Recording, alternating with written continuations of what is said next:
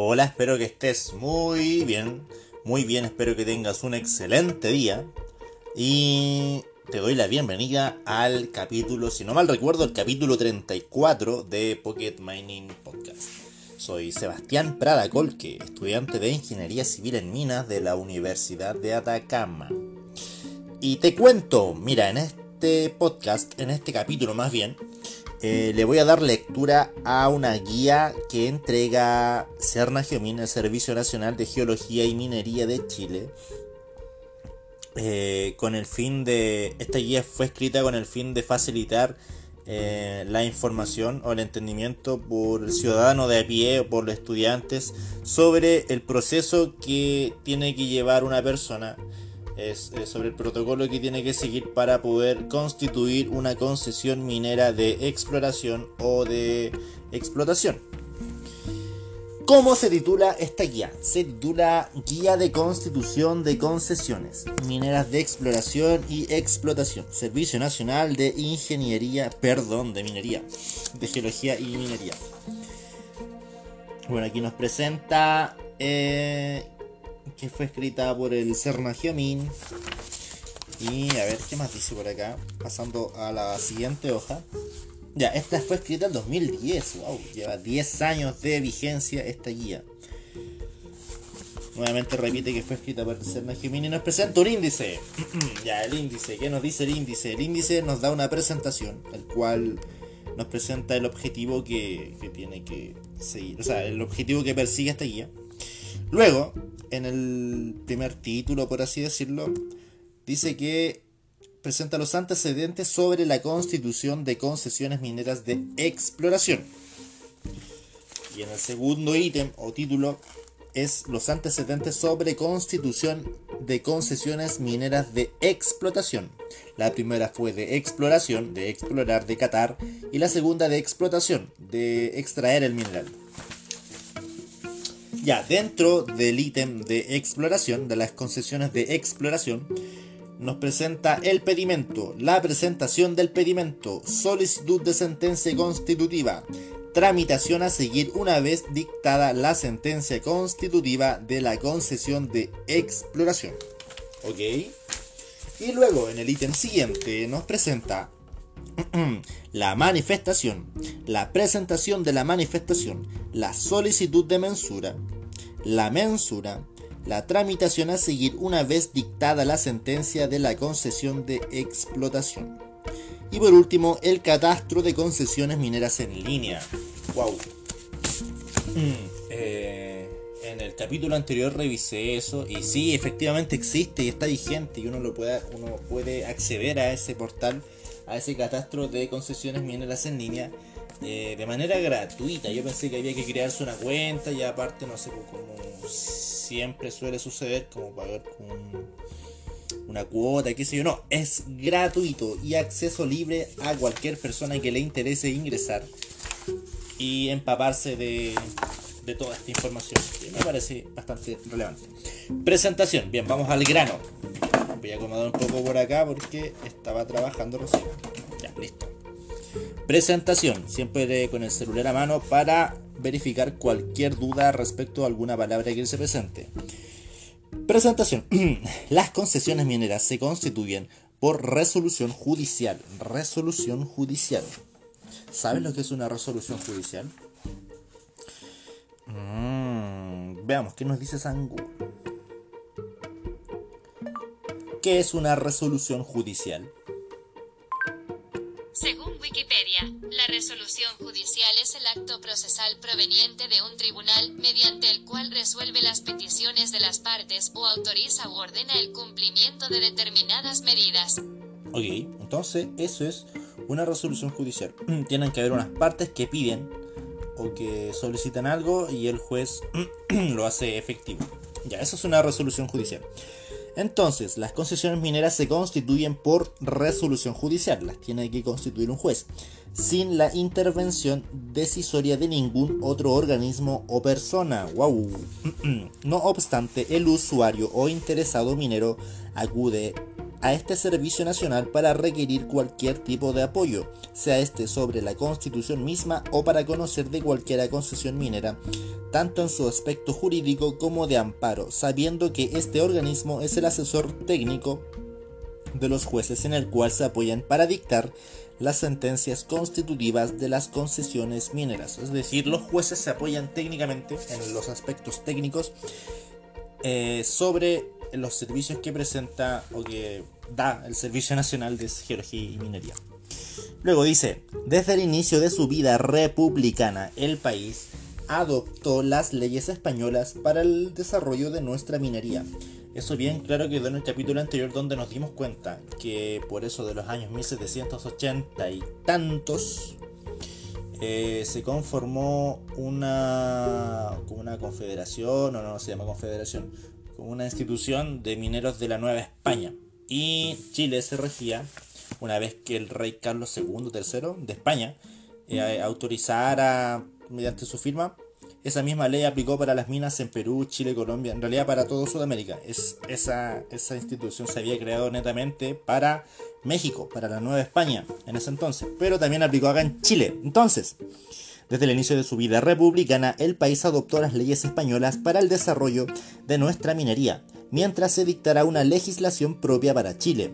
Es así como nuestros códigos de minería fueron evolucionando desde 1874, 1888, 1930 y 1932. Esos fueron los cuatro códigos precedentes del actual hasta el de 1983, actualmente en vigencia, de acuerdo a los avances tecnológicos y al conocimiento del uso de los minerales como una ayuda para los que se inician en esta actividad minera, el Departamento de Propiedad Minera tiene el agrado de poner a su disposición esta guía que contiene las acciones más importantes del proceso de constitución de las concesiones mineras de exploración y de explotación. Esto fue la... No, todavía no. no, todavía no termina la presentación. Esta guía señala y describe aspectos básicos y conceptuales involucrados en el proceso de constitución de propiedad minera. Cualquier persona que desee profundizar sus conocimientos sobre esta materia podrá consultar el Código de Minería y su reglamento. Además, existe en el mercado una variedad de manuales con información complementaria que también puede resolver sus dudas. Esta guía está dirigida a profesionales que ocupan posiciones de responsabilidad en el ámbito de las concesiones mineras, a peritos mensuradores que se desenvuelvan en el área privada, a usuarios y clientes del servicio, a estudiantes que aspiran a desarrollarse, yo, en esta área, especialmente a pequeños mineros y emprendedores director nacional del Servicio Nacional de Geología y Minería. Ya, ahí sí terminó la presentación de esta guía. Objetivo. Ya, y aquí aparecen dos imágenes bastante... No, imágenes, no bastante nada. Es un minero con su casquito, con su EPP correspondiente, entre comillas, con un, una picota con cara de preocupado, dice, hago una manifestación o un pedimento tiene una duda ese minero. Y a la derecha hay otro minero, más confiado, ¿ah? con, cara de, de, ya sabérselas todas. Dice, con la manifestación puedo mensurar y vender mineral al finalizar el trámite con el pedimento solo puedo explorar. O sea, el pedimento, el pedimento de concesión minera sirve para explorar, para catar, para ver si existe mineral ahí. Tiene sus plazos, tiene sus montos a pagar, tiene todas sus condiciones.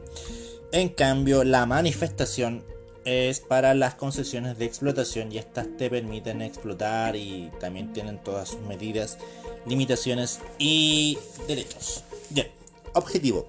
La presente guía de referencia tiene como objetivo orientar y apoyar a todo usuario que en virtud de lo dispuesto en el Código de Minería se disponga a constituir una concesión minera.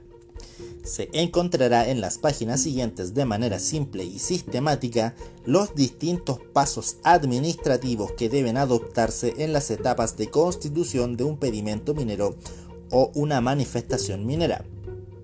ambas figuras legales que dan origen a una concesión minera. Con ello no se pretende interpretar ni alterar las disposiciones contenidas en el respectivo código de minería, sino más bien, como ya se ha dicho, se pretende con esta guía satisfacer las interrogantes de una importante perdón, de un importante sector de la ciudadanía que por distintas razones o no está vinculado al sector minero o por su condición socioeconómica no tiene fácil acceso a la información. Ese es el objetivo de esta guía. Me parece muy bueno, muy importante. Muy bien. Ya, antecedentes sobre la constitución de concesiones mineras de exploración. Este es el ítem número 1. Página siguiente. Pedimento.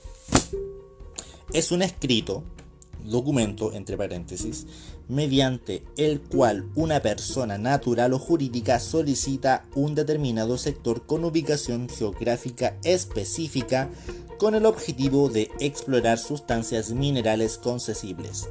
Bien, entonces es un escrito en el cual una persona natural o jurídica solicita un determinado sector, bla, bla, bla. Ya, pero nace la duda, tengo una duda y la quiero resolver y espero que, no espero que tú también la tengas, pero si es que la tienes, también espero resolverla para ti. Hace tiempo, en uno de los podcasts anteriores, había buscado esta duda, pero ya se me olvidó, tengo memoria de pajarito. ¿Qué es una persona jurídica? Veamos, ¿qué es una persona jurídica? ¿Qué es una persona jurídica?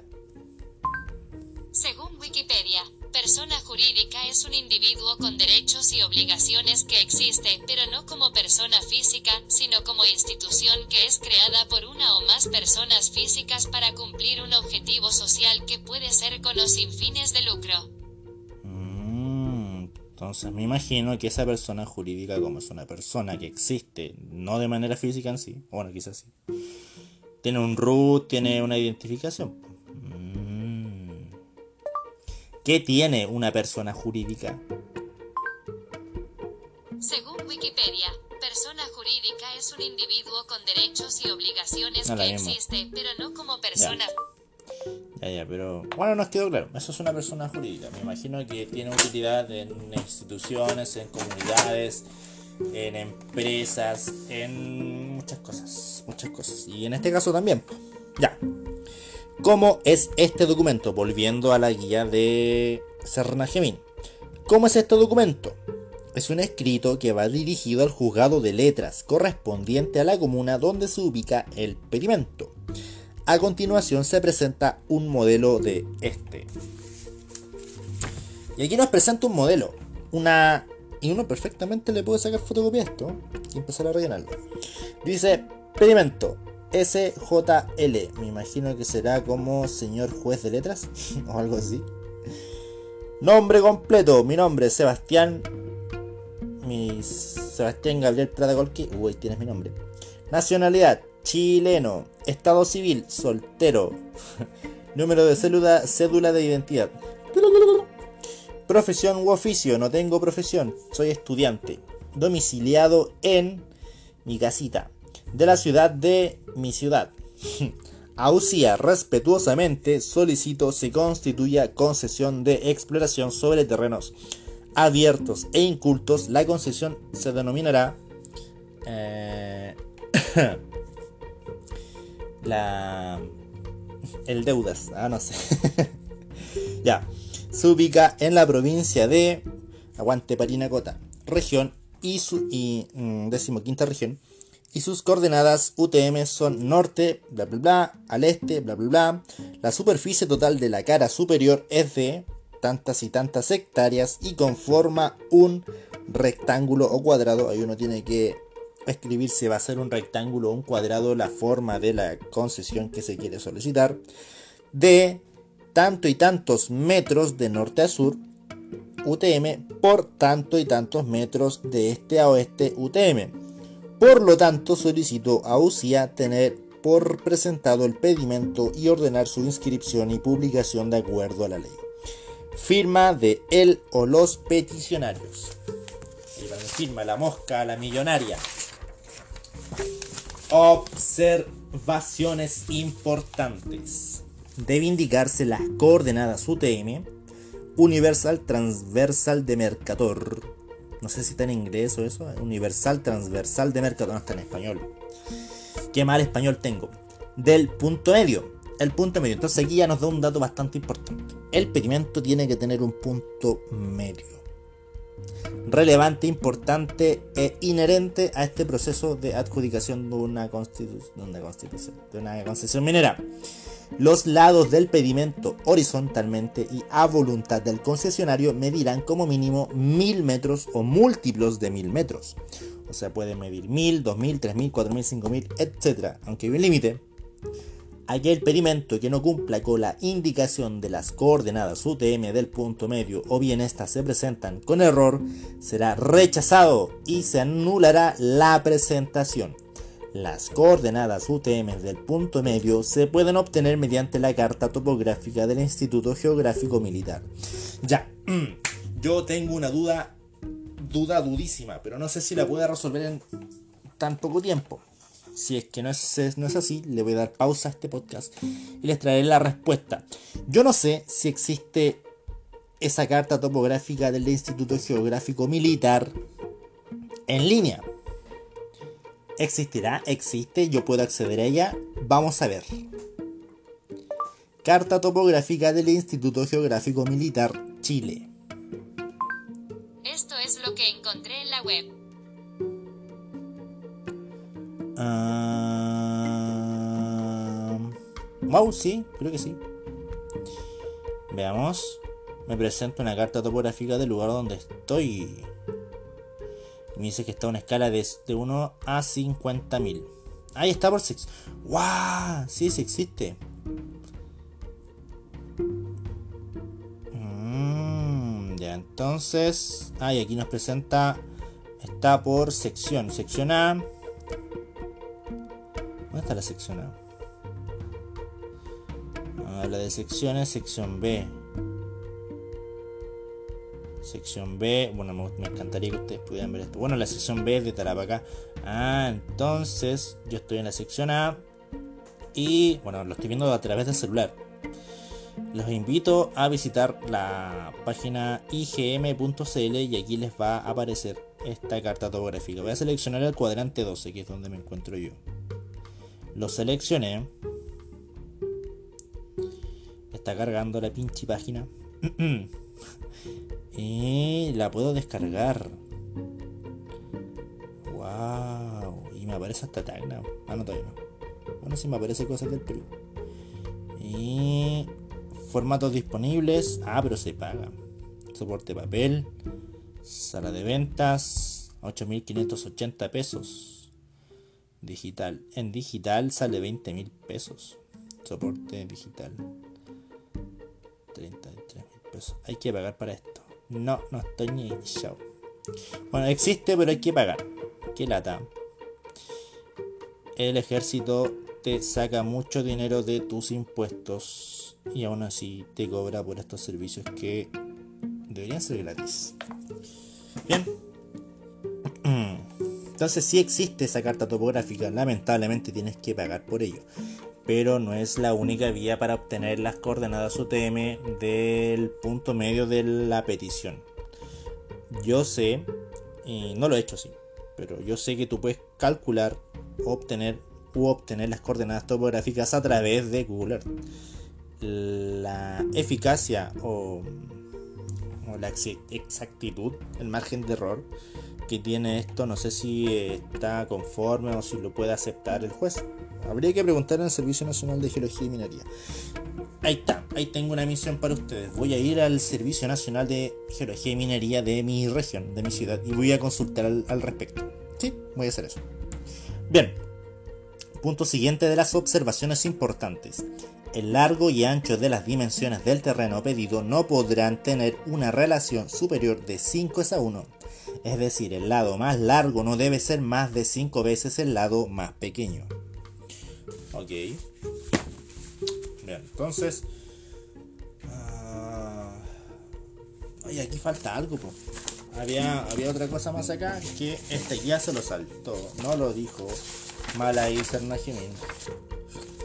Lo que pasa es que las peticiones de exploración tienen un límite de metros cuadrados. Y yo lo leí, lo, o sea, me lo entregó la profesora. El área máxima son 5.000 hectáreas. 5.000 hectáreas. Entonces... 5.000 ah, hectáreas. 5.000 hectáreas, 5.000 hectáreas. Ya, en fin. Ya. Sigue pensando en eso, no sé. Por ejemplo, si tú tienes una concesión de 1000 por 5000, ¿cuántas de esas caben en 5000 hectáreas? Es una duda, pero eso lo puede resolver cualquiera y lo puedo resolver yo mismo en cualquier momento. Sé que lo voy a resolver, lo voy a dar pausa a esta weá y lo voy a resolver. Bien, sí, aquí con mis textitas. Eh, lo averigüe. Ya, una hectárea son 10.000 metros. Una hectárea, sí. 10.000 metros cuadrados. Y nos dice el código de minería que el área máxima de una concesión de exploración puede tener el límite superior de 5.000 hectáreas, lo cual significa 50 ah, millones de metros cuadrados. ¿ya? Y estos 50 millones de metros cuadrados los divido por 1000 por 5000, que es la forma máxima de que puede tener una concesión, o sea, en relación a su razón de largo y ancho y nos indica que puedo tener 10 concesiones o, 10 de esas figuritas de 1000 por 5000 metros. Bien, ya. Resuelta esta duda, continuaré. Presentación del pedimento. 1. El escrito se presenta por el interesado al juzgado de letras, que tiene jurisdicción sobre la comuna donde se ubique el punto de medio de la zona de interés. Me imagino que ahí sobra una, una palabra de el punto medio de la zona de interés. Ya, aquí me nace otra duda. Si yo estoy en Santiago o en Coquimbo, o no sé, pues estoy en, una, en un pueblo del interior de Coquimbo, ¿cuál es el juzgado de letras que me corresponde? O bueno, siguiendo al grano dentro de mi persona, si estoy donde estoy, ¿cuál es el juzgado de letras que me corresponde? ¿Cómo lo averiguo? Veamos qué nos dice San Google. Juzgado de Letras en Chile. Oh, no sé si fue bien la Según Wikipedia, los juzgados de letras son aquellos órganos jurídicos. A ver. ¿Dónde se ubican los juzgados de letras en Chile? Este resultado de Wikipedia coincide con tu búsqueda. Mm, me sale una página de Wikipedia. Espero que salga algo. Antecedente, estructura y características críticas. No, creo que no. Jurisdicción de los juzgados de letras Chile. Según Wikipedia, es... Mm, creo que es una... Sé que lo voy a buscar aparte y les traigo la información.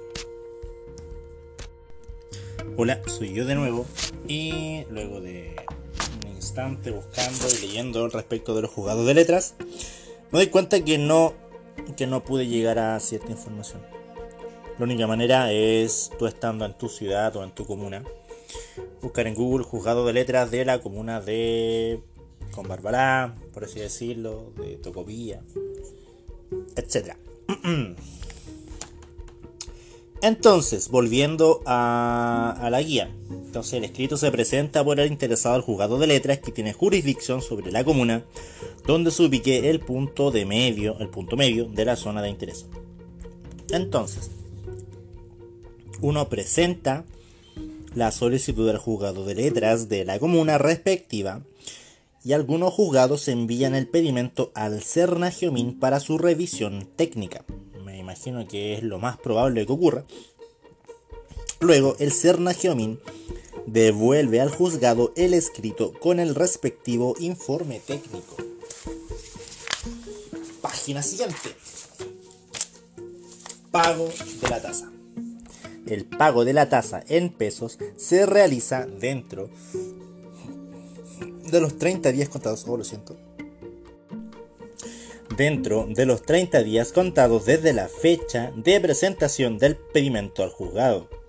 En el artículo 51 del Código de Minería se indican los montos que deben cancelarse por concepto de tasa del pedimento. el interesado podrá personalmente confeccionar el formulario para pago a través del sitio de la Tesorería General de la República www.tesorería.cl o dirigirse a las tesorerías regionales o provinciales para que le confeccionen el o los avisos de recibo para cancelar el pedimento. Formulario 10. Entonces, uno puede pagar la tasa correspondiente al pedimento mediante la página de tesorería. Ya, eso es lo, que logro entender. O eh, ir directamente a las tesorerías regionales o provinciales para que le confeccionen el pedimento o formulario número 10. Y aquí nos entrega una pequeña tablita, por así decirlo, punto por punto, que es lo que tienes que pagar eh, por, por el concepto de tu pedimento de exploración. Nos dice A 0,05005 por UTM del mes. ¿Cuál es el mes? O sea, ¿cuál es el mes? ¿Cuál es la UTM de este mes? Estamos hoy en día a jueves 25 de junio. Entonces, UTM de este mes. Esta información procede de sí. Eh, a ver. UTM mes de junio. Esta información procede de sí. Ya, el wow está carísimo. 50.372 pesos. Ya, entonces son 0,05 UTM por mes por el número de hectáreas. Superficie hasta 300 hectáreas. Entonces, si tengo un pedimento de 1000 por 1000, de 1000 por 1000, lo estoy ocupando en este momento la calculadora, y esto lo divido en 10.000 tengo 100 hectáreas. ¡Wow! Entonces tengo que pagar 0,005 por 50.372 pesos. Ahí. 372 pesos por el número de hectáreas, que son 100. Mm, sí, porque esa es la, la superficie mínima por 100. Y me da que tengo que pagar 25.186 pesos.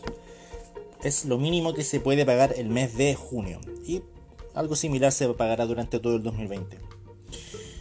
Ya, ¿y qué pasa si tengo 300 hectáreas? Veamos qué pasa. ¿qué pasa? Ah, ¿qué pasa? Dime vos, ¿qué pasa? no, a ver. Y que me tira mi Super Texas. 300. Si tengo 300 hectáreas, que es lo máximo con este, con este estado de monto, tengo que pagar 75.600 pesos. Eso es lo que tengo que pagar. Luego me dice 0,02 UTM por mes por el número de hectáreas entre superficies de 300 hasta 1500 hectáreas. Entonces tengo 0,02 por 50.372 por 301 hectáreas. Ahí estaría pagando 30.000 pesos. Wow, me, conviene pagar, tener más hectáreas. Wow. Increíble. Ya hasta 1500 hectáreas. ¿Qué pasa si tengo? Ah, estoy haciendo. ¿Qué pasa acá? No, no quiero eso. Ahí está. Tengo ¿Qué pasa si tengo 1500 hectáreas? Tendría que pagar 151 mil pesos, teniendo 1500 hectáreas. Ya, luego me da un nuevo estrato, que es 0,03. 0,03. Ah, no, pues aquí le agregué un 0 más. Estoy puro hueviendo. Están mal escritos los montos, chicos. Muy mal escritos. Me equivoqué es 0,02, no, no 0,002. Ya, con 131, 301 hectáreas tendré que pagar 303 mil pesos. Wow. Bueno, después ustedes pueden hacer el, cálculo correspondiente. Ya. Eh, el comprobante indicará además el juzgado, el número del rol del expediente y el nombre de la concesión.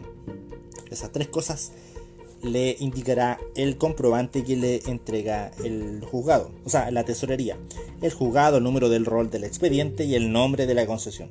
Una vez que se ha completado dicho formulario con los datos requeridos, ya sea a través del sitio de la tesorería o confeccionado por funcionarios de la tesorería, se debe cancelar la suma respectiva en pesos a través del sitio de la Tesorería General de la República si lo confeccionó por internet o cancelar en las instituciones recaudadoras autorizadas IRAS o en las cajas de tesorería si el formulario de pago fue confeccionado en dichas oficinas. El comprobante de este pago deberá conservarse y acompañar a la solicitud de sentencia constitutiva de la concesión de exploración. En la página siguiente se incluye un, formulario tipo utilizado por la tesorería para efectuar el trámite. Ya. Y que nos indica esta imagen de un pantallazo de la página de la tesorería nos dice la página de la tesorería, tesorería.cl, nos dice la fecha, el UF actual, el UTM actual, el precio del dólar, el precio del euro y el IMM, no sé qué es el IMM. Mm, duda por. Ya. Formulario 10, pedimentos o manifestaciones mineras. Root del solicitante. Y deberías indicar tu root con tu dígito verificador. Razón social o apellido paterno del solicitante apellido materno del solicitante, nombres del solicitante, dirección del solicitante, comuna del solicitante, razón social o nombre completo del titular, nombre de la futura concesión, ubicación, punto medio o punto de interés, comuna de la concesión, sierra o lugar. Me imagino que es como es un, un indicativo que por dónde queda la concesión que quiero constituir tipo de escrito, pedimento o manifestación, te da a escoger. Juzgado, tienes que indicar al juzgado dónde hiciste la presentación de tu pedimento. Número, número de rol del expediente, que es eh, el que te entrega. Wow, pero eso te lo entrega la tesorería. A ver, a ver. Leamos de nuevo para salir de la duda. El comprobante además. El, el comprobante indicará además el juzgado el número del rol del expediente y el nombre de la concesión.